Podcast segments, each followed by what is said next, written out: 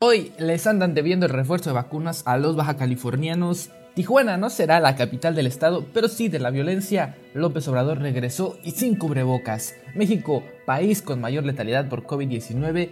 Y se desprendió un glaciar en el Himalaya. Esto y más en primera plana el podcast de Linotipia. Comenzamos.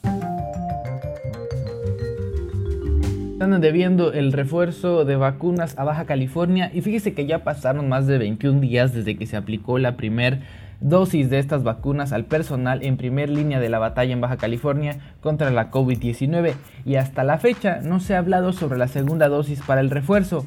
A través de un comunicado, el gobierno federal informó que Pfizer especificó que el tiempo recomendable para aplicar el refuerzo es entre 21 y 28 días después de la primera aplicación. Sin embargo, podría ser hasta 42 días de periodo para aplicar la dosis sin perder efectividad. Ahora, no queda más que esperar la distribución de la farmacéutica, el envío del gobierno federal y la aplicación del gobierno estatal, que bueno. Aún así, el gobernador presume estar entre los 10 mejores gobernadores y promete traer vacunas por su propia cuenta posteando fotos en redes sociales. ¿Ya lo conocen? Síganlo en sus redes sociales, Jaime Bonilla Valdés.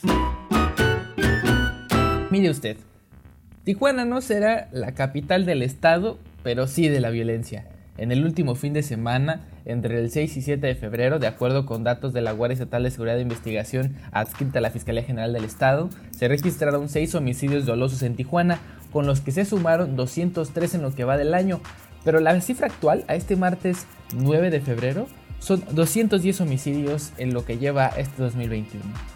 Ensenada no se quedó atrás. El pasado sábado, en un periodo de 12 horas, se registraron tres homicidios que sumaron 55 personas asesinadas con arma de fuego, también en lo que va del año. 11 de estos ocurrieron en los primeros 6 días de febrero. Tecate también registró muertos el fin de semana pasado. La mañana del 5 de febrero ocurrió una balacera en la delegación Mi Ranchito, que además de las personas asesinadas se presume dejó varios heridos, aunque las autoridades no han realizado ningún rastreo. Mientras tanto, la Guardia Estatal de Seguridad e Investigación de Baja California se manifestó este lunes, elementos de esta corporación se manifestaron este lunes 8 de febrero a las afueras de la oficina de la Fiscalía General del Estado. La Guardia Estatal trabaja bajo protesta, lo que pareciera un buen inicio, pues al menos van a empezar a trabajar, o eso dicen.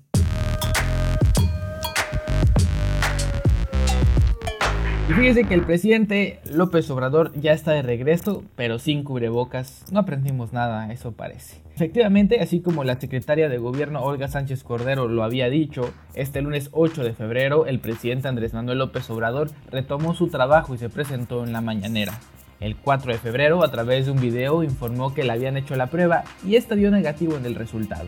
Pero al presi le vale lo que los doctores le dicen. Cuando le preguntaron en la conferencia matutina si usaría cubrebocas en las giras que ya tiene pensado realizar, afirmó que no, porque ya no contagia. Hágame el bendito favor. Contagié porque tengo que trabajar como millones de mexicanos. Ni modo que me quedara todo el tiempo encerrado. No se puede vivir encerrado. Parece que a Andresito no le bastó con el susto que nos dio. Y desde Linotipia solo queremos recordarle que no tiene que andar cucando a la flaca. No vaya a ser que le termine por jalar las patas. Toco madera, ¿eh? Toco madera, esto lo escribieron los del guion. Yo no lo dije. Es el país con mayor letalidad por COVID-19. Mientras que el presidente no quiere usar cubrebocas, México se convirtió en el país con mayor tasa de letalidad por el COVID-19, según datos publicados por la Universidad Johns Hopkins.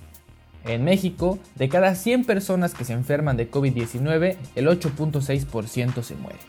Hasta el 7 de febrero, el país acumuló 166.200 muertes por coronavirus y se confirmaron 1.932.145 casos, de acuerdo con la Secretaría de Salud.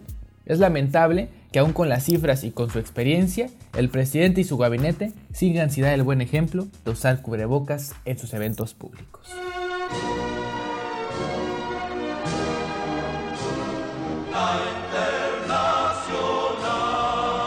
Se desprendió un glaciar en el Himalaya y cayó a un río y esto provocó una avalancha de agua y rocas que chocaron contra una presa y debido al impacto esta se rompió y al menos 177 personas están desaparecidas mientras que otras 26 han muerto.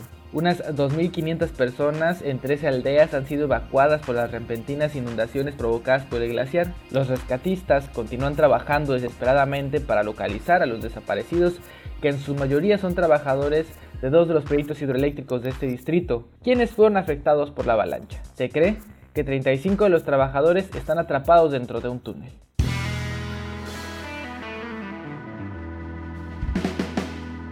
Esto fue todo por hoy en Primera Plana, el podcast que te informa desde la frontera noroeste de Latinoamérica, Tijuana, Baja California. Recuerda seguir a Linotipia en las redes sociales y visitar linotipia.com.mx. Yo soy Alejandro Villa y nos vemos mañana, si no es que López Obrador nos termina contagiando del coronavirus. Chao.